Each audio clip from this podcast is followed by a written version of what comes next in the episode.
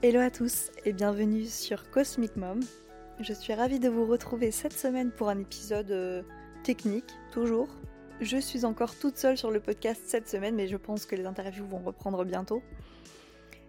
Alors, pour être transparente avec vous, je viens d'enregistrer cet épisode, mais j'étais pas satisfaite, je me suis trouvée trop brouillon dans ce que j'expliquais. Donc, je recommence cet épisode. Donc, j'espère que ça va vous plaire. Bon, vous l'avez vu dans le titre, je vais pas faire durer le suspense. Aujourd'hui, je vais répondre à une question qu'on me pose depuis quasiment le lancement du podcast, que ce soit en story, en message privé, sous des posts, bref. La question à laquelle on va essayer de répondre aujourd'hui, c'est comment déterminer une date, une période d'accouchement. Donc, pour ça, on va utiliser plusieurs outils aujourd'hui. Mais par contre, ce qu'il faut bien savoir, c'est que je ne pourrai vous donner que des généralités aujourd'hui, je ne pourrai vous donner que une ou deux clés. Évidemment, tous mes outils, je les garde déjà en priorité pour mes consultantes en consultation euh, prévisionnelle. Mais surtout, c'est compliqué euh, de faire des généralités quand on n'a pas votre thème littéralement sous les yeux et vos transits. Voilà. Donc ça, c'est une petite chose à bien garder en tête. Et euh, bah écoutez, j'espère que l'épisode va vous plaire, évidemment. si jamais vous souhaitez prendre une consulte avec moi, conseille toujours de vous inscrire à la newsletter. Donc le lien se trouvera en, description ou sur Instagram. Parce que, évidemment, quand je mets des nouvelles places en ligne, bah, c'est euh, sur la newsletter que je vous envoie ça en priorité. Donc comme ça, vous, êtes sûr. En tout cas, c'est par là que ça va le plus vite en général. Et je pense que bientôt, euh, ce mois-ci, le mois d'octobre ou novembre, je ne sais pas exactement encore quand, euh, bah, je pense que je vais commencer à lancer des séances euh, maternité, parentalité, etc. Avec euh, de la lecture de thèmes, mais aussi du prévisionnel.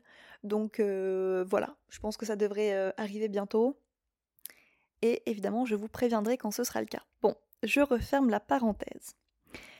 Donc, aujourd'hui, je vais vous donner deux outils pour essayez de vous rassurer sur une date d'accouchement potentielle, ou peut-être même de valider une date euh, donnée par un médecin, euh, j'en sais rien, sans évidemment le remplacer pour autant. Alors, le premier conseil que je peux vous donner, donc, entre parenthèses, euh, cet épisode sera parlant si vous connaissez déjà bien votre thème astral et que vous utilisez déjà les transits. Hein que vous savez comment ce, mode, euh, enfin cet outil fonctionne.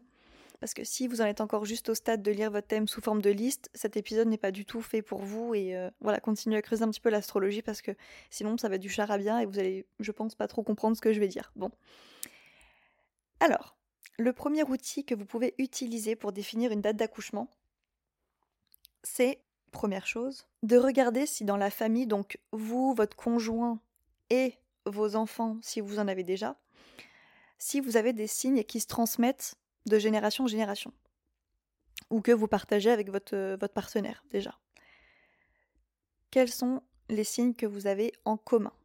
Et là, vous pouvez déjà, ne serait-ce que prendre la trinité astrale, souvent c'est déjà assez parlant. Donc vous prenez le soleil, la lune, l'ascendant, et vous pouvez prendre aussi le maître d'ascendant, c'est pas mal.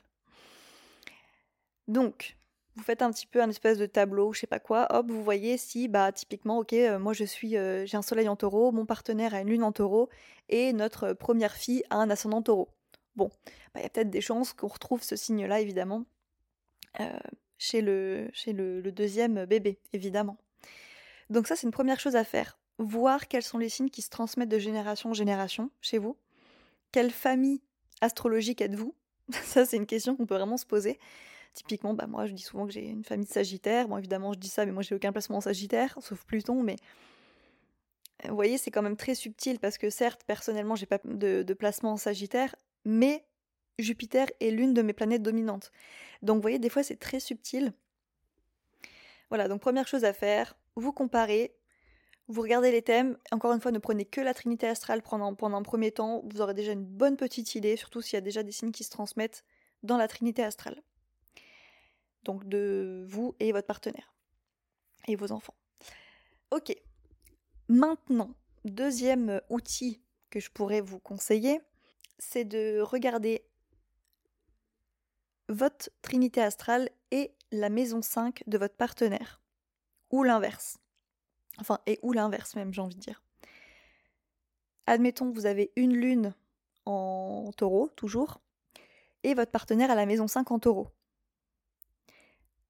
Là, il y a des fortes chances que votre enfant ait des placements en taureau. Et encore une fois, là, on parle juste de la trinité astrale. Parce qu'aujourd'hui, ce qui nous intéresse, le soleil, normalement, vous allez déjà le connaître, hein, parce que vous saurez à peu près dans quelle période votre enfant va naître, hein, si c'est la saison du scorpion, du sagittaire, j'en sais rien, bref. Par contre, là, évidemment, ce qu'on cherche à définir, c'est surtout le jour, en fait. Alors, l'heure peut-être aussi, si vous y arrivez. Mais déjà, le jour, c'est pas mal. c'est vraiment pas mal, déjà. Donc, c'est la lune qu'on va regarder surtout. Hein. On va se demander à quelle place la lune sera et donc quel jour potentiellement vous allez accoucher, évidemment. Donc, pour ça, je reviens à ce que je disais. Vous regardez votre lune à vous, votre soleil, votre ascendant. Et si ça correspond au signe de la maison 5 de votre partenaire. Et encore une fois, et ou inversement. Donc essayez ça, regardez si ça fonctionne, parce que souvent ça c'est pas mal du tout.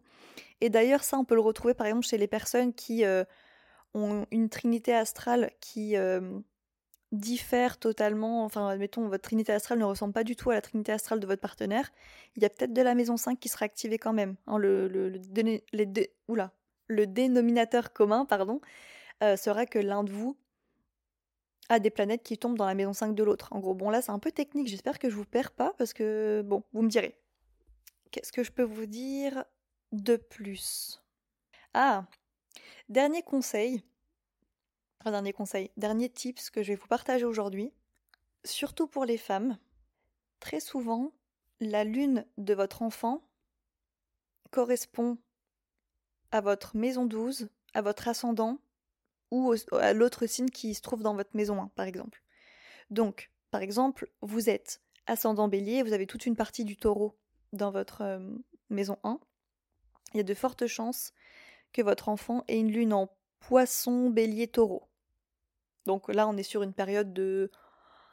Allez, on va dire 4 euh, jours, quoi. Donc déjà, on est un petit peu plus serré en termes de. de, bah, de période. Hein. Alors pourquoi en fait? Parce qu'en fait la maison 12 en astrologie correspond à la période de gestation en général. C'est une maison qui parle pas mal de ça. Alors ça pourrait être également son signe ascendant, mais bon là si on n'a pas le jour ça va être compliqué. Bon, on va, on va rester sur la lune. Euh, la maison 12 correspond à la gestation et la maison 1 c'est vraiment le corps, c'est les nouveaux départs, euh, c'est tout ça. Et donc clairement la lune qui transite sur l'ascendant d'une femme euh, souvent, je peux vous dire que niveau hormonal, niveau tout ce qu'on veut, quand on est sur le point d'accoucher, c'est vraiment un gros déclencheur en général.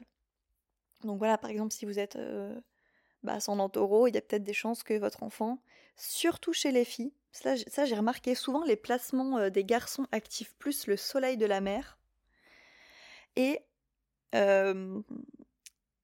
les filles, alors bon, ça c'est vraiment, euh, ça peut être dans les deux cas évidemment, mais souvent j'ai remarqué que les garçons ont une tendance à activer beaucoup plus facilement le soleil de la mère ou du père. Le soleil est assez important dans les partages de placement, on va dire, dans les points communs des, des signes astro, tandis que les filles, en général, elles vont plutôt avoir tendance à activer l'ascendant ou la lune de la mère, où il y aura quelque chose à ce niveau-là. Euh, si je vous donne un exemple, par exemple, donc ma mère est alors, j'ai un doute sur son ascendant, donc c'est pas un bon exemple, mais moi, je pense qu'elle est ascendant Capricorne. Donc, elle est Sagittaire ascendant Capricorne. Mon frère a un soleil en Sagittaire comme elle. Et moi, j'ai une lune en Capricorne. Donc, quand je suis née, la lune transitait sur son ascendant. Voilà. Je trouve que c'est un bon tips sur lequel on va terminer euh, cet épisode qui était euh, court. Je voulais que ce soit une petite capsule. Encore une fois, euh, ne jouez pas aux apprentis magiciens si c'est quelque chose qui vous fait peur, qui vous angoisse, etc. Venez en consulte, on en parlera. Et puis euh, voilà, bon, je sais que les places partent vite, encore une fois.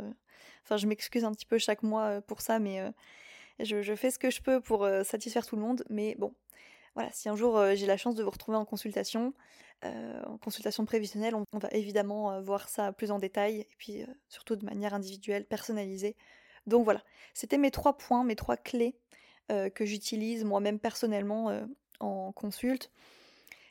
Donc en premier, pour résumer, je vous ai euh, conseillé de regarder les signes en commun entre vous et votre partenaire. parce que ça peut potentiellement représenter le soleil, l'ascendant ou la lune de votre enfant à naître. 2. De voir s'il il y avait un point en commun entre votre trinité astrale et la maison 5 de votre partenaire, qui peut également représenter le soleil, la lune ou l'ascendant de votre enfant, encore une fois à naître, toujours. Et puis, dernier conseil, de regarder un petit peu votre maison 12, maison 1, qui auront de fortes chances d'être activées le jour de votre accouchement. Voilà.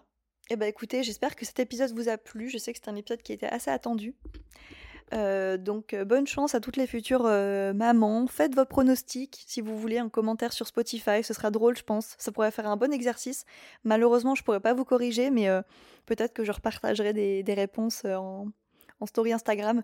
Donc n'hésitez pas à jouer en commentaire, voir si ça fonctionne pour vous, euh, si ça va fonctionner ou si ça a déjà fonctionné.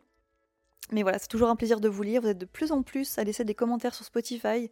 C'est très très cool. Euh, je vous lis euh, vraiment avec grand plaisir. Bref, bonne journée à tous, toutes. Et puis on se dit à très vite sur Cosmic Mom. Salut